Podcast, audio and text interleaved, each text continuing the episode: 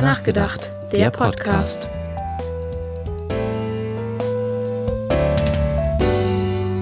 Heute Transidentität mit Ben.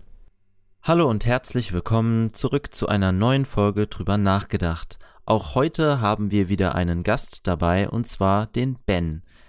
Hallo Ben, möchtest du dich kurz vorstellen? Hallo, ja, also ich heiße Ben, ich bin 23 Jahre alt, ähm, wohne in Saarbrücken und ich weiß nicht, was gibt's noch zu sagen? Ich bin trans. Genau, das ist auch im Prinzip unser Thema in der heutigen Folge. Und zwar ist Ben trans, also ein Transmann. Mhm, genau. Ja, mit welchen Pronomen möchtest du denn angesprochen werden? Mit er, ihm Pronomen. Alles klar. Dann würden wir dir jetzt spontan 20 Entweder-Oder-Fragen stellen. Und du beantwortest einfach sie so mit der Sache, die dir als erstes in den Sinn kommt. Okay, Comedy oder Drama? Comedy. Rucksack oder Koffer? Rucksack.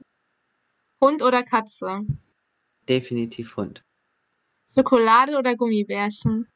Schokolade. Zitronen- oder Pfirsicheistee? Zitrone. Netflix oder Sky? Netflix. Tee oder Kaffee? Uff.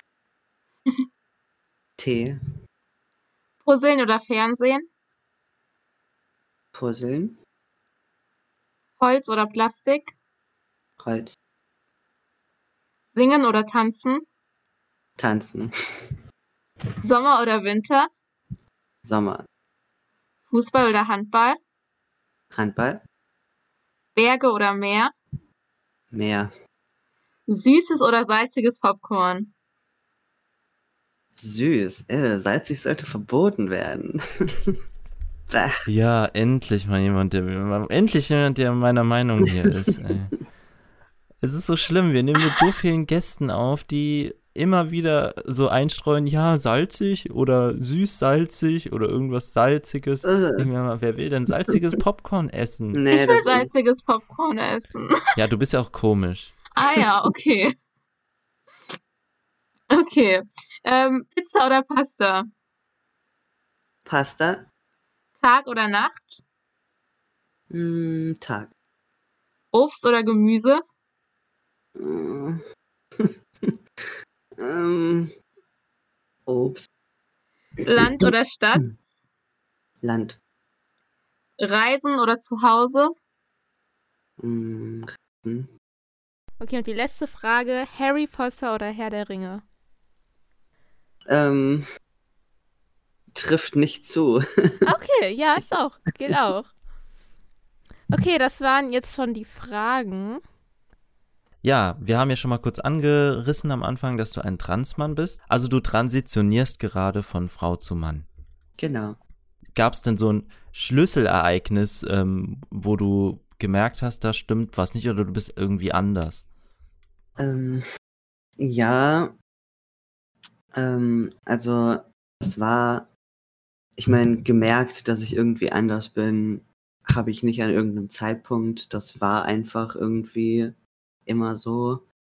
Ähm, aber gemerkt, dass ich trans bin, habe ich, als ich mit 14 zum ersten Mal ein Video mir angesehen habe, wo das erklärt wird, was das überhaupt ist, weil ich wusste das vor 14 eigentlich gar nicht, dass es das überhaupt gibt und dass das eine Möglichkeit ist, dass das überhaupt existiert so. Ähm, das war von so einem britischen YouTuber, der hieß, der heißt Alex Bertie, waren das Videos und ich habe halt von dem, was der erzählt hat, direkt gemerkt, dass das auch auf mich zutrifft. Okay. Wie hat dann so dein persönlicher Weg sozusagen angefangen? Also hast du da mit Menschen dann drüber geredet oder ja? Ähm, also mit 14 erstmal noch nicht. Das hat, ich habe mich mit 16 bei meinem engsten Freundeskreis geoutet.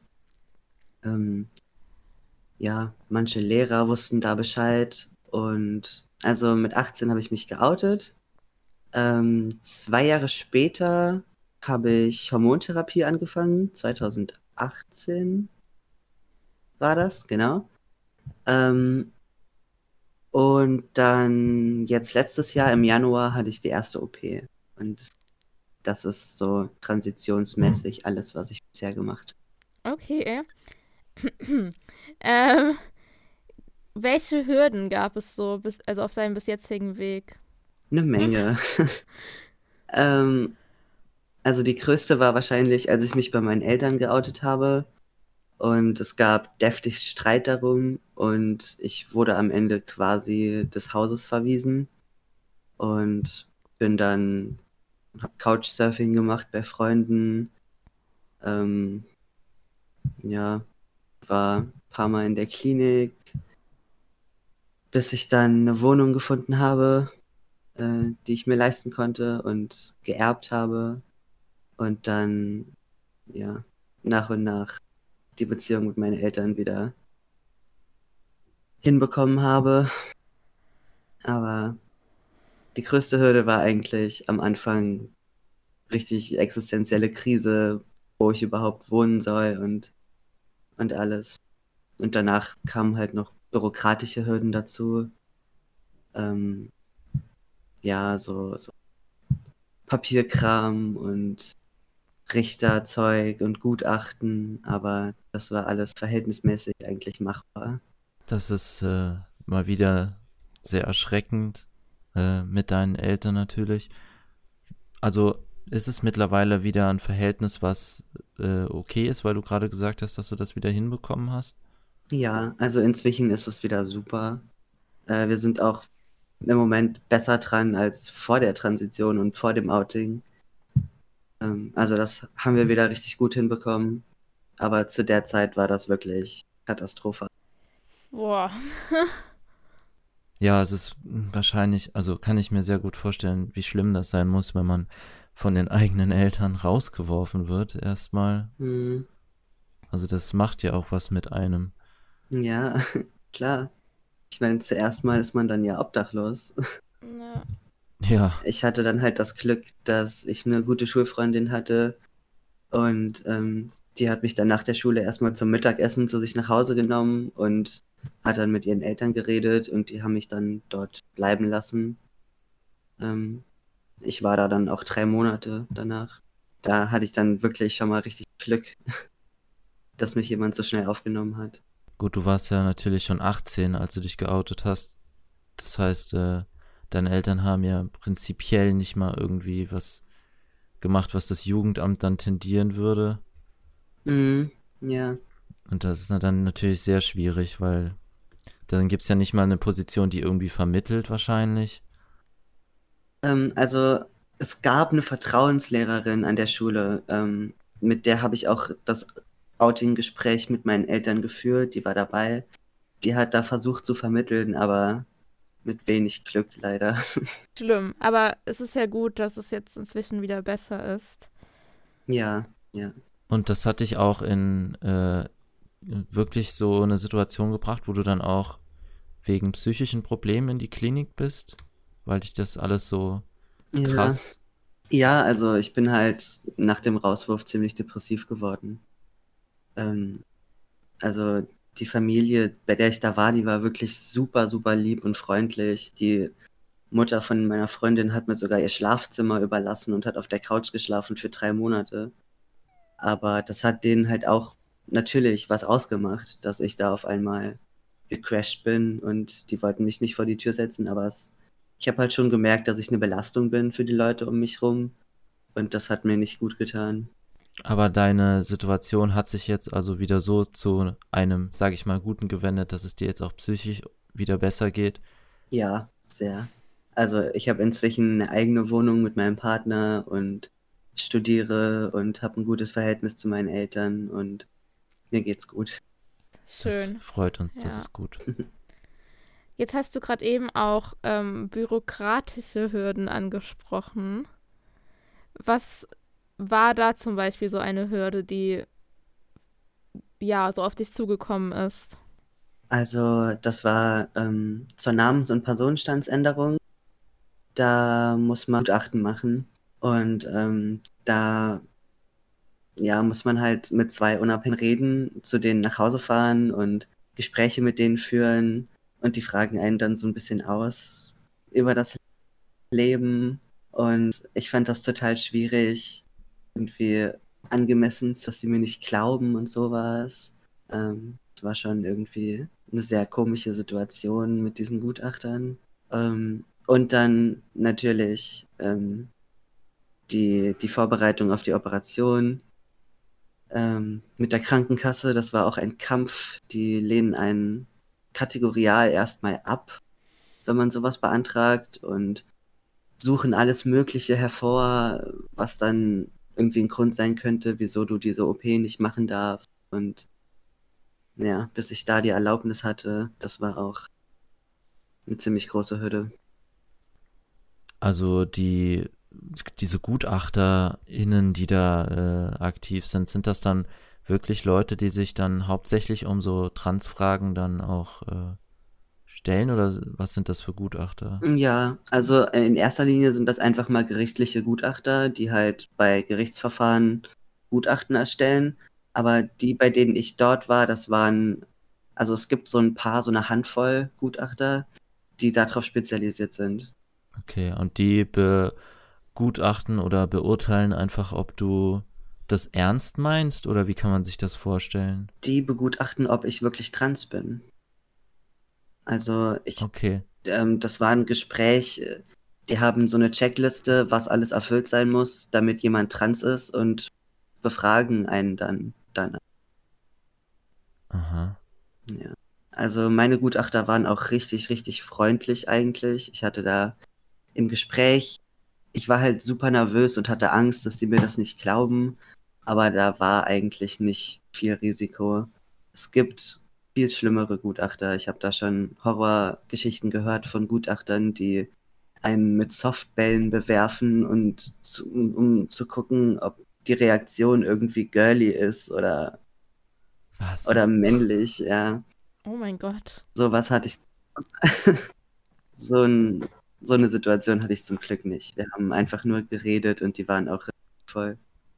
Sind dann auch äh, sehr, in, also sind da auch intime Fragen dann dabei, die man eigentlich eher nicht erzählen will, so, aber dann doch Ja, erzählt. ja, die fragen einem nach alles. Also ähm, nach der Sexualität, wie das Sexleben überhaupt funktioniert, ob das läuft, mit wie vielen und wie sich das angefühlt hat und alle möglichen super privaten Fragen, die du ähm, vor denen offenlegen musst. Aber ja, die brauchen, die müssen das halt in dieses Gutachten schreiben und wenn du das nicht hast, dann darfst du deinen Namen und deinen Personenstand nicht ändern.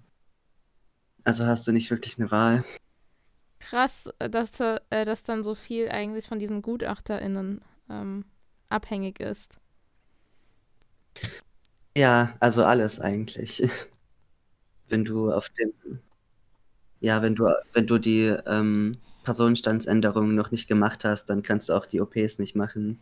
Äh, Oder mit, oder mit Testo anfangen. Ich glaube, Testo anfangen kannst du schon, aber früher oder später musst du das eigentlich machen, wenn du weiterkommen willst in der Transition.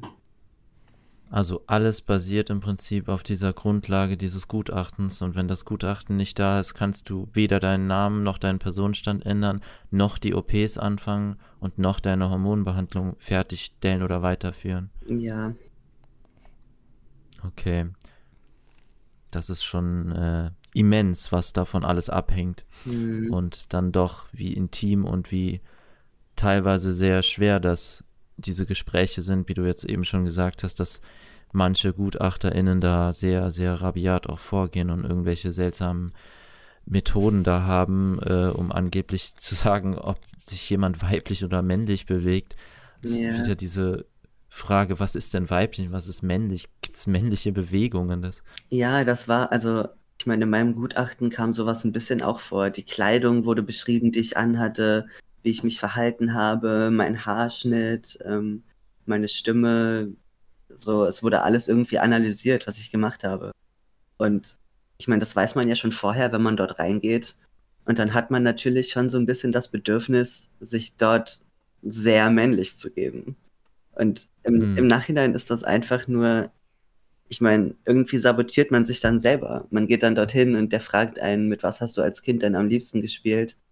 Und ohne Spaß, ich habe als Kind am liebsten mit Barbies gespielt und habe denen so, die so operiert und die Beine rausgerissen und die ins Krankenhaus gebracht. Aber, aber dann sagst du natürlich, ja, ich habe mit Trucks und Autos gespielt und ähm, mit dem Feuerwerfer und der Kettensäge, weil du halt Ja. irgendwie versuchen willst, dass der dir glaubt, dass du trans bist.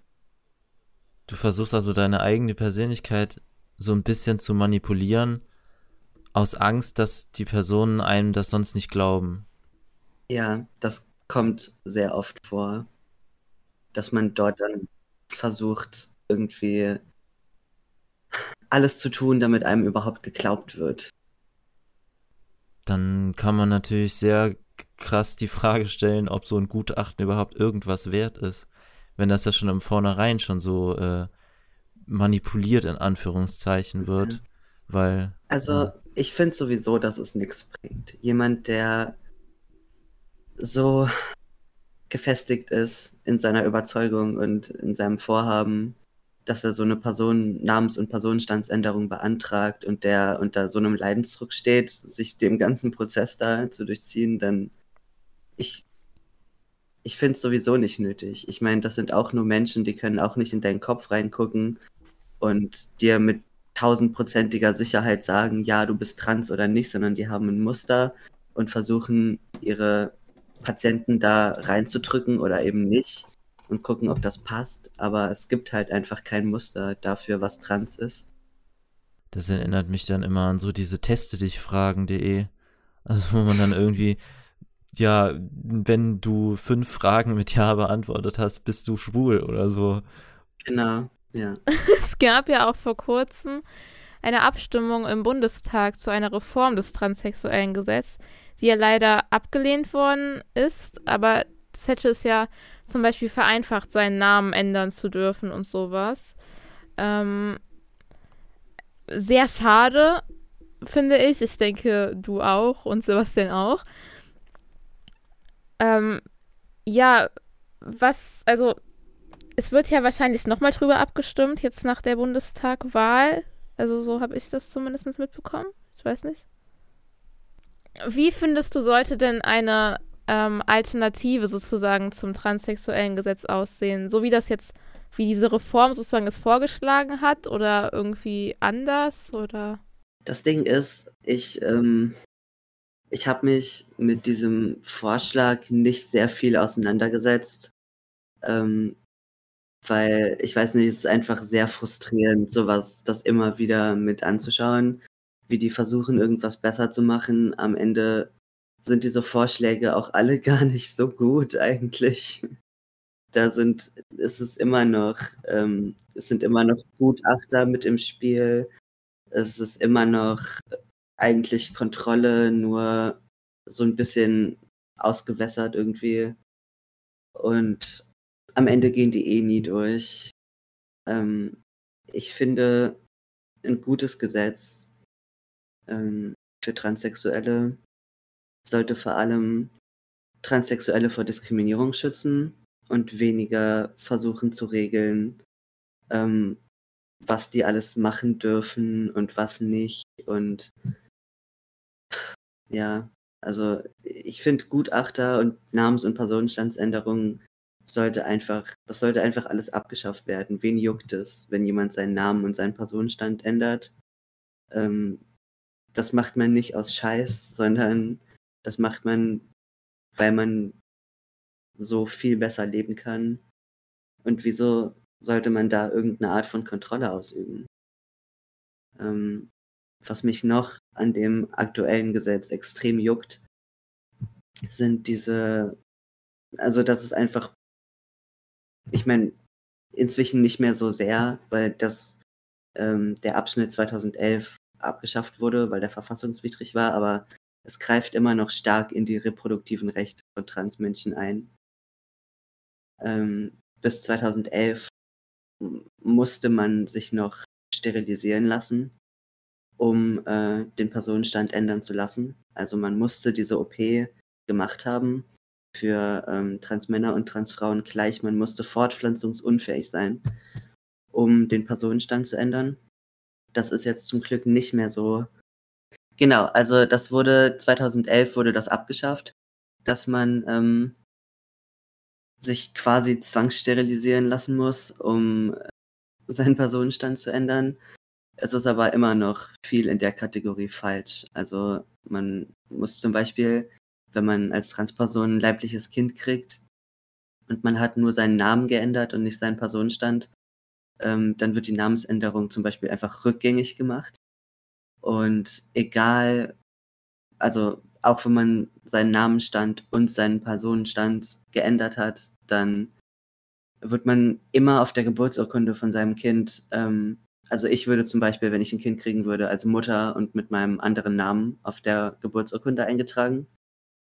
Und damit legen die einfach Transpersonen unnötige Hürden in den Weg. Also ich darf vom Gesetz Kinder kriegen, aber wenn ich sie kriege, dann muss ich mich bei jedem Behördengang, was das Kind betrifft, outen. So, ich, wenn ich das Kind in, in der Krabbelgruppe oder in der Kita oder in der Schule anmelde oder im Sportverein oder keine Ahnung, ähm, muss ich ja irgendwie nachweisen können, dass ich tatsächlich der Vater von dem Kind bin. Und wenn auf der Geburtsurkunde mein Name gar nicht steht, dann ist das halt ziemlich schwer. Und also solche Sachen, die da stehen, ich weiß nicht, das ist einfach Schikane. Die, die haben dieses Gesetz abgeschafft ähm, mit der Sterilisierung, weil das verfassungswidrig ist, aber so richtig wollen, dass Transpersonen Kinder in die Welt setzen, wollen die auch nicht. Das ist ja ganz schön heftig. Das war mir zum Beispiel gar nicht bewusst, dass mhm. äh, vor 2011 das wirklich so krass war, dass äh, eine Sterilisierung einfach verpflichtend war dafür. Ähm, ja. Das ist halt wirklich, ja, das ist, das ist natürlich verfassungswidrig, das ist ein Eingriff in die persönlichen Rechte äh, eines Menschen, was äh, ja auf jeden Fall verboten und abgeschafft gehört. Und es ist gut, dass das abgeschafft wurde, aber wie du jetzt schon gesagt hast, ja. dass das nach wie vor äh, trotzdem so kompliziert ist und dass du dann am Ende dann noch deinen Deadname angeben musst ähm, ist natürlich eine Katastrophe. Ja, ich finde das, ich finde, das ist einfach, ich weiß nicht, es bringt ja auch gar nichts. Ich verstehe nicht, wieso das so gemacht wird. Ähm, ich glaube, das hängt einfach noch so ein bisschen damit zusammen, dass sobald es an Kinder geht, in Bezug auf, auf Transsexualität, rasten Leute einfach komplett aus. Da, da hört es irgendwie auf mit der Toleranz, sobald es darum geht, dass Kinder irgendwas zu tun haben mit Transpersonen. Und ich finde, das schadet auch dem Kind irgendwo. Wenn das Kind zwei Väter hat und ein Vater ist ein Transmann und auf der Geburtsurkunde steht das aber nicht so.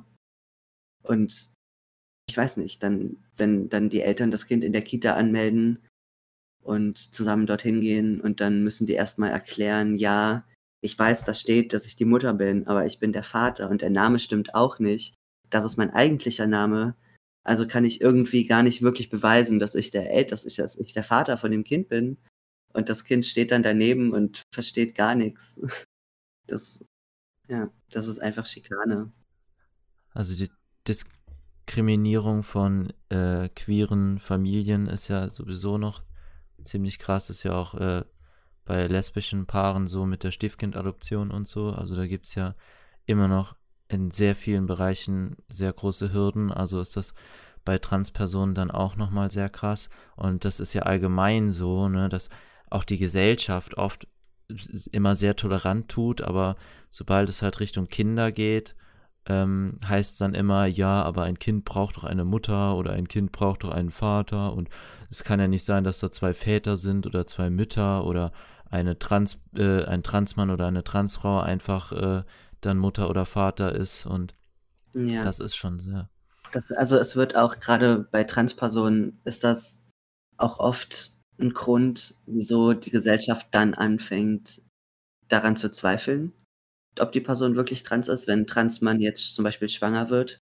Ähm, und Sch Schwangerschaft wird ja oder ist in der Gesellschaft so als das Symbol der Weiblichkeit angesehen, dass hm. ein Mann, der schwanger ist, richtig Probleme haben wird, ähm, noch wirklich als Mann gesehen zu werden.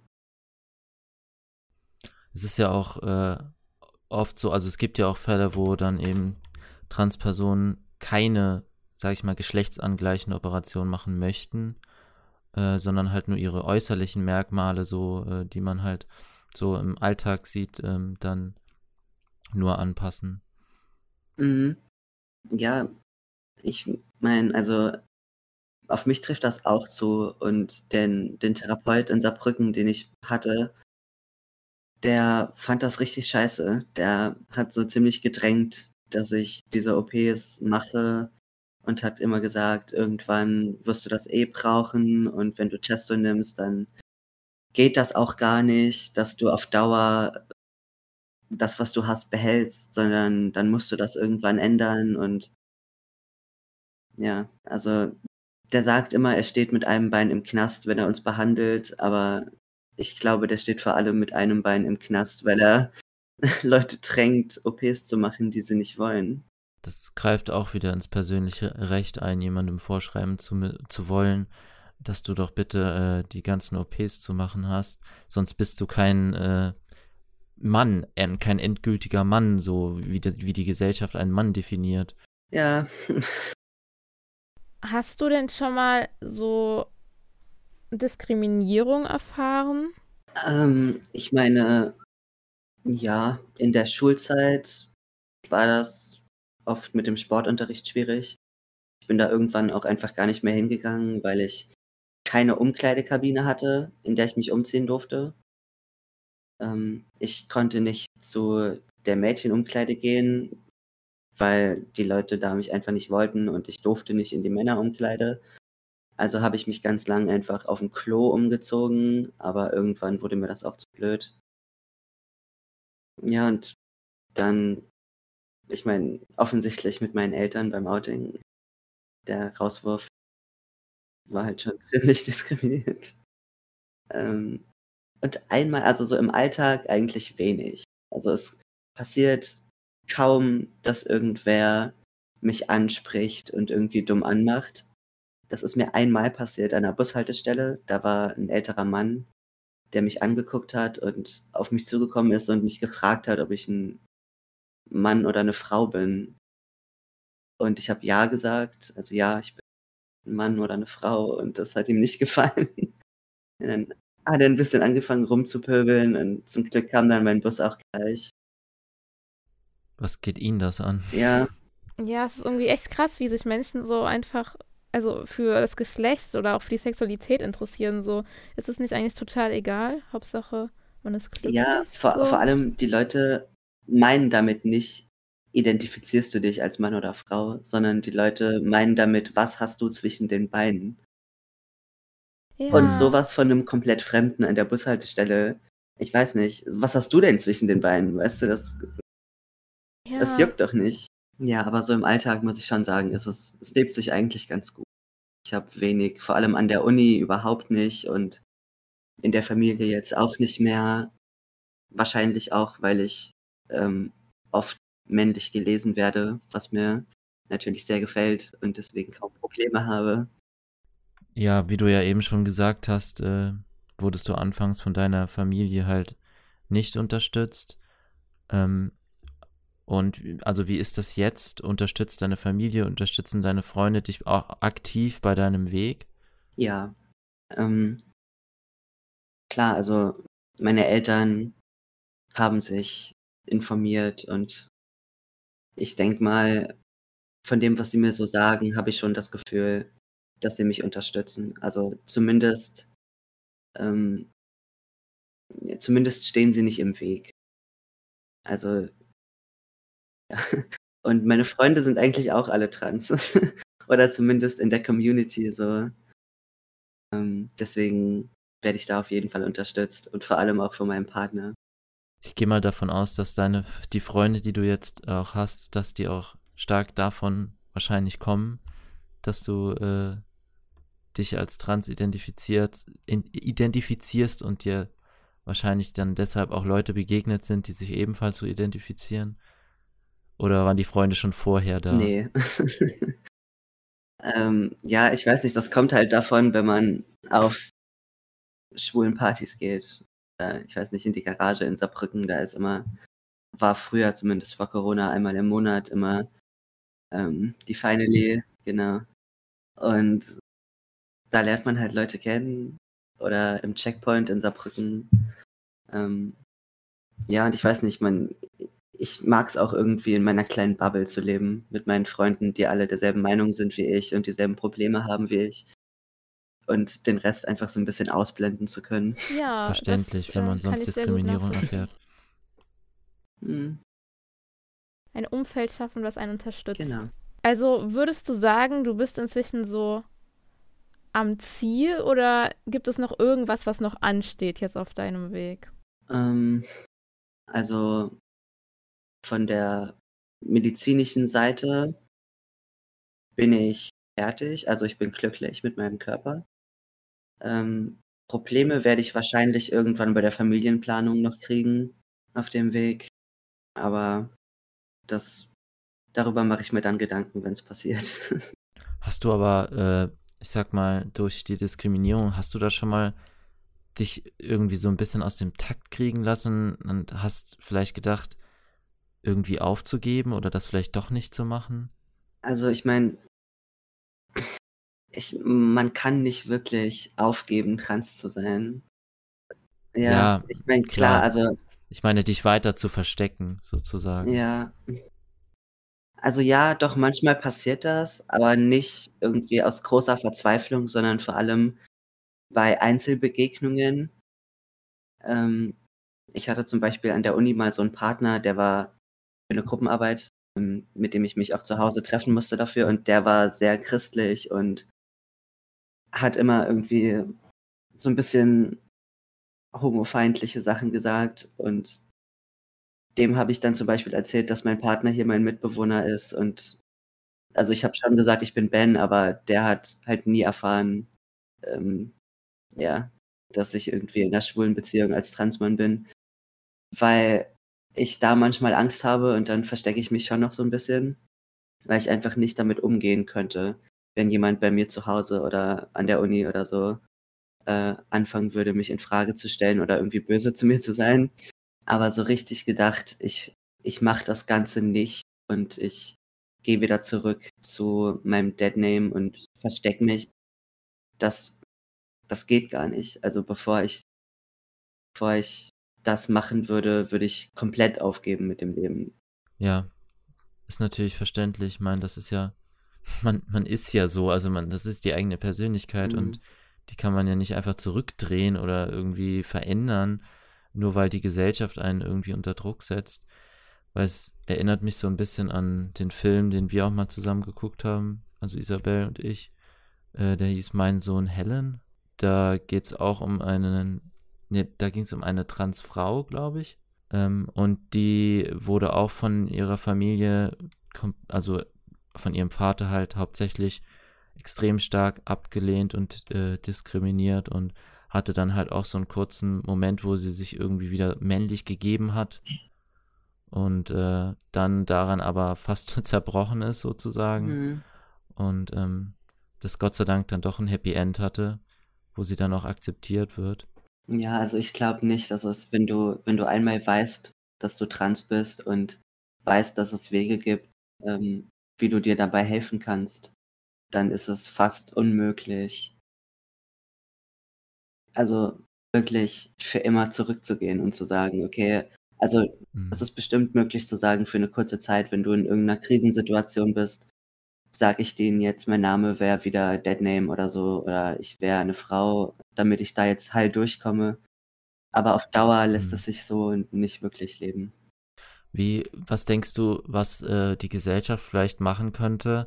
Vor allem, wenn man jetzt, sage ich mal, Richtung Schule blickt und so. Also ich gehe mal nicht sehr stark davon aus, dass man, also dass du da äh, großartig viel im, weiß ich nicht, Biounterricht oder irgendeinem Aufklärungsunterricht was darüber gelernt hast, weil du schon sagst, dass du das alles erst mit 14, äh, glaube ich, rausgefunden hast über Videos, die du gefunden hast.